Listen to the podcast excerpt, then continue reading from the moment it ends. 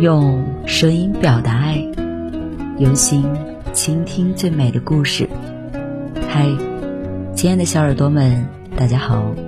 您现在收听的是网络有声电台。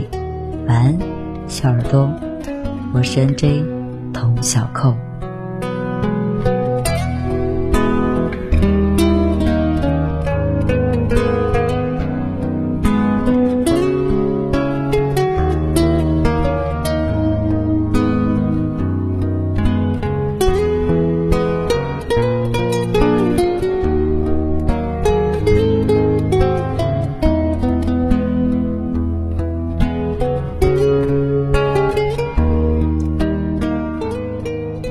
几天前去朋友家吃饭，外卖叫了一只烤鸭。过了没多久，外卖员来电话了。五分钟后，你到小区门口来取。我找不到你那栋楼。朋友叹了口气，就开始穿衣服、穿鞋。我转头问：“你家这栋不就在小区门口吗？”他挤出一个笑容：“没事儿，我下去一趟吧。”像这样委屈自己、讨好别人的时刻，不知在他的身上发生过多少次。拒绝的话明明就在嘴边，他却怎么也说不出口。有人夸他心善、脾气好、温柔，但心里有多委屈，只有他自己知道。如果讨好成瘾是病，屏幕前的你也可以对照下面的病症自查，是不是讨好型的人格？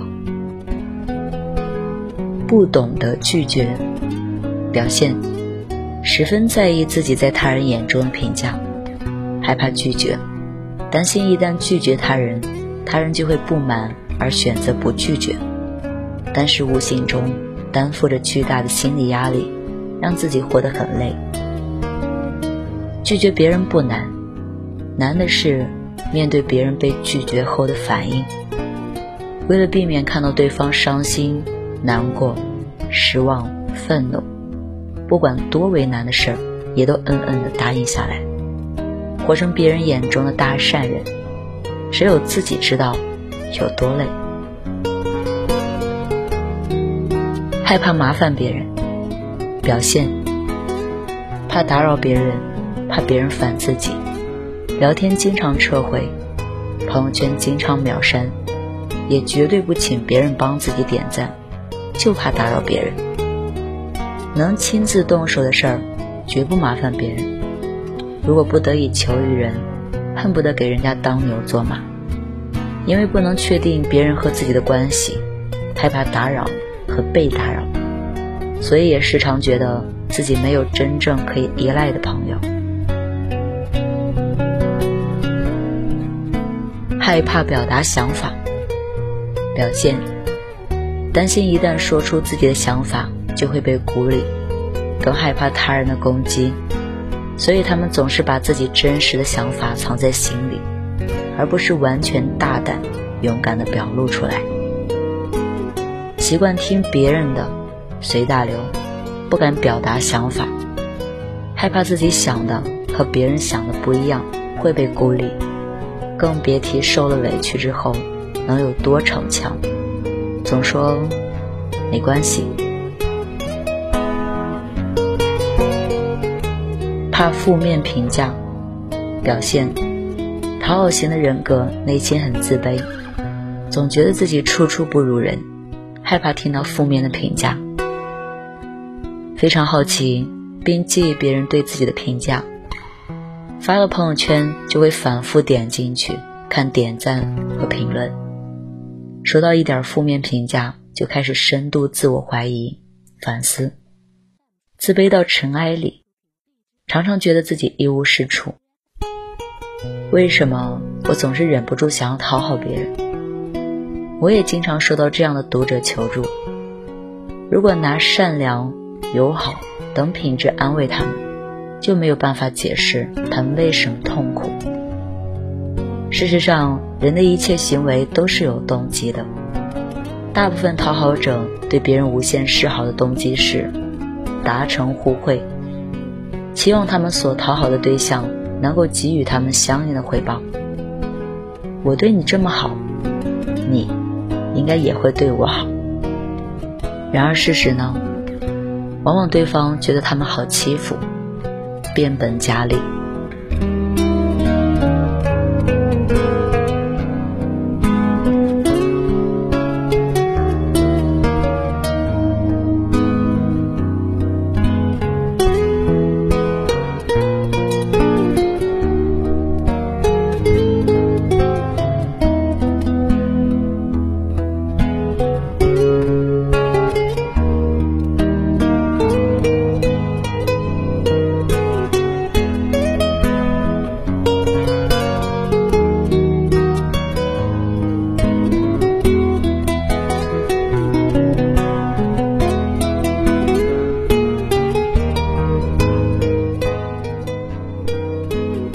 女性独白剧，听见他说最后一集，杨幂饰演了一个机器人，她无可挑剔，无所不能，是科学家专门制造出来造福人类的。然而她的无条件听从，却让她饱受折磨。她被买家当成发泄的工具，支离破碎却不会反抗，反正工程师总会把它修复好，再送回买家那里。记忆一删除。他就会忘记别人曾经对他做过什么，他应该逃离吗？但他根本没有被安装这个程序，买家的评价直接决定他的存亡，他永远无法找到自我。短短二十分钟的短剧给我们的感触很深，他一直在追求完美，他的人生却是悲哀的，这何尝不是讨好型人格的真实写照呢？传播学中有一个叫“镜中我”的理论，是说，在人类交往中，每个人都是通过别人的评价来认识和把握自己的。但事实是，大多数人都能只看到你的一面。被你帮过的人可能觉得你友善，被你款待的人可能觉得你慷慨，见过你发脾气的人会觉得你情绪化。不管评价是正面还是负面的，它都不能完整的代表你这个人。但你刻意伪造的友好假象，却可能杀死你真实的自我。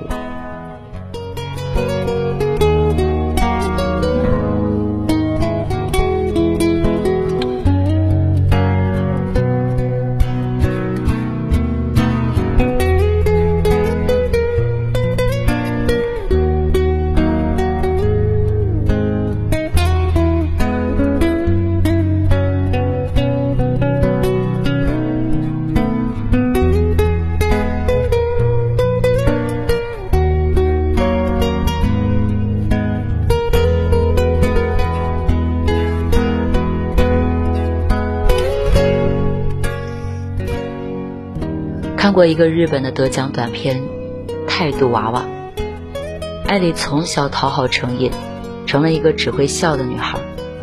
后来被星探发现，成了万众瞩目的明星。直到有一次站在舞台，在聚光灯下，她再也忍受不了自己的虚伪，她把话筒砸向自己的脸，想砸碎脸上的微笑面具。最后，面具碎了。但他的脸上却空空如也。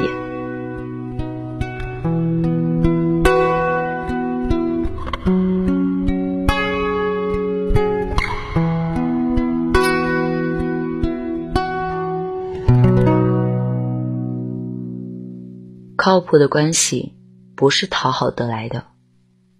这个世界上总有人拿着尺子量的人，乱下定论。我们捂不住他们的嘴。但我们可以直视自己的心，你是要自己八十分的快乐，还是一百分的痛苦？我很欣赏《欲望都市》里的一个人，她和男友在一起很久了，当后来她发现这并不是她想要的生活时，她果断终止了这段恋爱关系，并对男友说：“我爱你，但我更爱我自己。”改掉一味讨好别人的习惯，如果被讨厌了，那么恭喜你，看清了你们的关系。最后，我想说的是，人与人交往，靠的是共性吸引、三观契合和相处舒服。我从未见过一种靠谱的关系是讨好得来的。人生苦短，你不必讨好所有人喜欢。终其一生，不要成为一个讨人喜欢的配角，而演砸了自己的戏。当你意识到精力有限，那些无理的请求、烦人的关系、糟心的评价，你就不会过多关注了。你故作谦卑和讨喜的样子，真的不好看。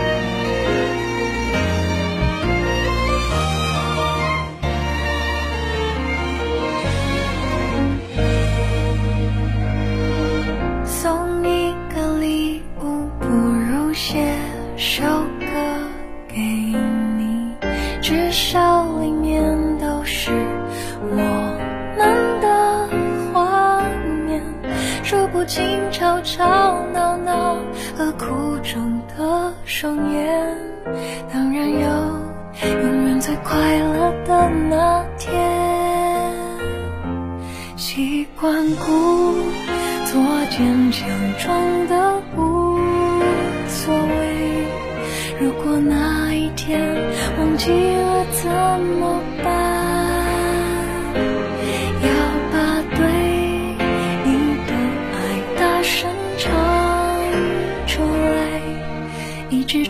一直唱，还要一起唱。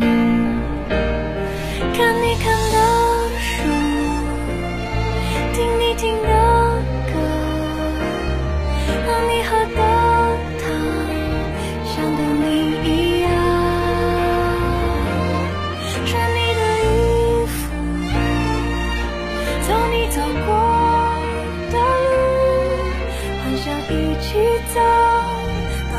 了孤独。